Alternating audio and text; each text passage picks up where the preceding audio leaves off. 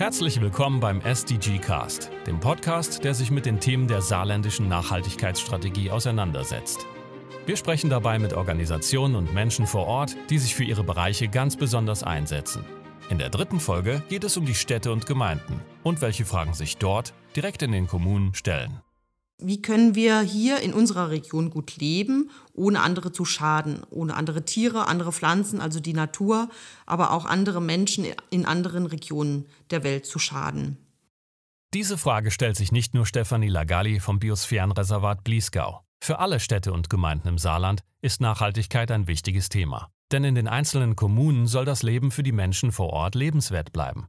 Nicht nur im Bliesgau machen sich lokale Akteure Gedanken dazu. Ein weiteres Beispiel ist die Gemeinde Nohfelden, wie Bürgermeister Andreas Veit berichtet.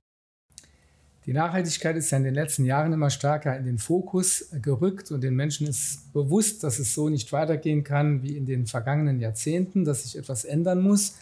Und ich glaube, es bringt nichts darauf zu warten, dass in New York, in Brüssel oder in Berlin politische Entscheidungen getroffen werden, sondern jeder muss ja selbst überlegen, welchen Beitrag er leisten kann. Ein konkretes Projekt wurde dabei im Nofelder Ortsteil Eiweiler bereits umgesetzt. Die Frage, die dort zugrunde lag, wie kann der Energieverbrauch bei der Straßenbeleuchtung reduziert werden? Wir haben im Ortsteil Eiweiler die komplette Straßenbeleuchtung, es sind insgesamt 83 Laternen, umgestellt auf LED. Allein durch die Umstellung auf LED konnten wir etwa schon 33 Prozent des Energieverbrauches reduzieren. Aber das wäre noch nicht das Spektakuläre, sondern gleichzeitig wurden alle Laternen auf eine intelligente Steuerung umgestellt. Das heißt, ähm, sie brennen nicht immer in der gleichen Lichtstärke, sondern nachts wird die Beleuchtung heruntergefahren. Und nur dann, wenn jemand in eine Straße hineingeht oder hineinfährt, wird diese Dimmung aufgehoben und das Licht wird nochmal etwas stärker hochgefahren. Durch diese intelligente Steuerung können wir eine zusätzliche Energieeinsparung erreichen nämlich insgesamt dann 58 Prozent etwa im Vergleich zum Status quo. Auch im Bliesgau werden konkrete Themen angegangen. Da haben wir wichtige Aufgabenbereiche im Biosphärenreservat wie die Regionalvermarktung, Naturschutz, Klimaschutz, der nachhaltige Tourismus, Öffentlichkeitsarbeit, aber auch Forschung und Monitoring und halt die Bildung für nachhaltige Entwicklung unser Ansatz, um wie Nachhaltigkeit bei uns gelebt wird, ist ein sehr partizipativer Ansatz. Es gibt sehr viele engagierte Akteure in der Region, die in Netzwerken zusammenarbeiten. Da gibt es Vereine wie der Verein Plieskau Obst, der sich um den Erhalt der Streuobstwiesen engagiert oder andere Vereine oder Netzwerke wie unser Partnernetzwerk. Ganz einfacher Weg, sich zu beteiligen, ist mal, mal bei uns einen Blick auf unsere Homepage zu werfen, zur Orientierung. Dort gibt es zum Beispiel den Pliesgau Veranstaltungskalender, den digitalen, mit ganz vielen tollen Angeboten, von Wanderungen mit Natur- und Landschaftsführern, von Workshops zur Nachhaltigkeit, zu Ko mit Kochkursen, äh, mit regionalen Produkten. Also ist da eine wirklich große Vielfalt zu finden. Man kann aber auch oben in der Navigationsleiste, wenn man sich noch intensiver einbringen möchte, unsere Vereine anwählen, unsere Partnervereine und dann dort schauen, ob man da, dort mitarbeiten möchte und sich engagieren möchte. Die Städte und Gemeinden sind in ihrem Engagement nicht auf sich allein gestellt. Ein Beispiel für Zusammenarbeit, Austausch und Unterstützung ist das Projekt GNK, Global Nachhaltige Kommunen. Worum es dabei geht, das weiß Peter Heck vom Institut für angewandtes Stoffstrommanagement am Campus Birkenfeld der Hochschule Trier, welches das Projekt ins Leben gerufen hat. Das GNK-Projekt äh, ist ein von der ähm, SKIW, Städte und Kommunen in der einen Welt, gefördertes, zusammen mit der Landesregierung äh, des Saarlandes, konkret im Umweltministerium, unterstütztes Projekt, wo, wobei es um die Erprobung äh, neuer Nachhaltigkeitsansätze in saarländischen Kommunen geht. Ähm, es geht auch darum, dass man den Status quo der Nachhaltigkeitsarbeit in elf Kommunen im Saarland feststellt und auf dieser Basis äh, über Indikatoren auch versucht, Vorschläge zu entwickeln für die Umsetzung von weiteren Projekten im Rahmen der 17 Nachhaltigkeitsziele.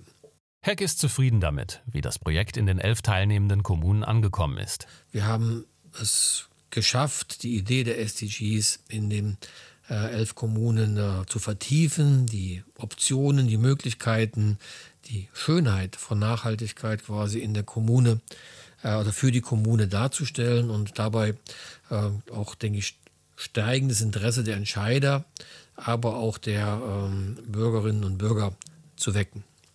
Und dabei zielt GNK nicht nur darauf ab, die Kommunen vor Ort nachhaltig lebenswerter zu machen.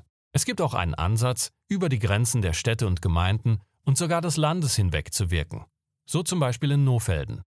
Ein Projekt im Senegal im, äh, mit dem Bereich von Mangoernte, Mangologistik, um den Menschen vor Ort Einnahmen und Bildung und Entwicklung zu ermöglichen auf der Basis eines sehr, sehr umweltfreundlichen Produktes wie einer Biomango. Und auch in Nalbach, einer der weiteren elf GNK-Kommunen, besteht bereits seit Jahren eine sogenannte Südpartnerschaft, in diesem Fall mit der Elfenbeinküste. Peter Heck ist zufrieden mit dem Engagement. Es gibt ja eine prinzipielle Verantwortung für den globalen Süden aus so einer kleinen Kommune heraus. Und das ist eigentlich genau das, was wir benötigen. Produkte auf faire Art zu beziehen und somit Verantwortung zu übernehmen, spielt für Peter Weichhardt eine große Rolle.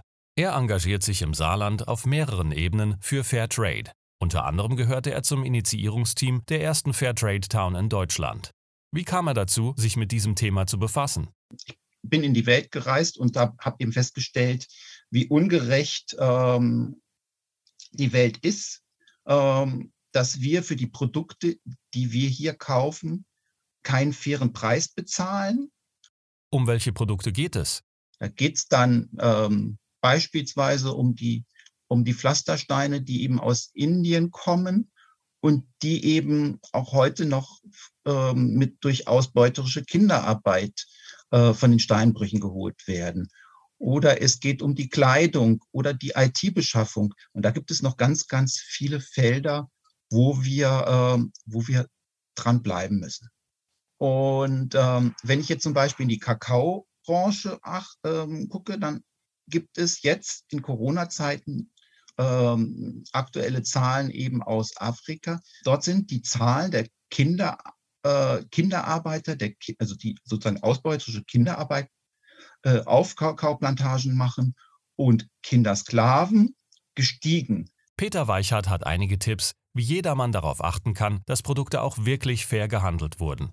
Ich empfehle den Menschen auf das, in, in, in Supermärkten oder Discountern auf dieses Fairtrade-Siegel zu achten.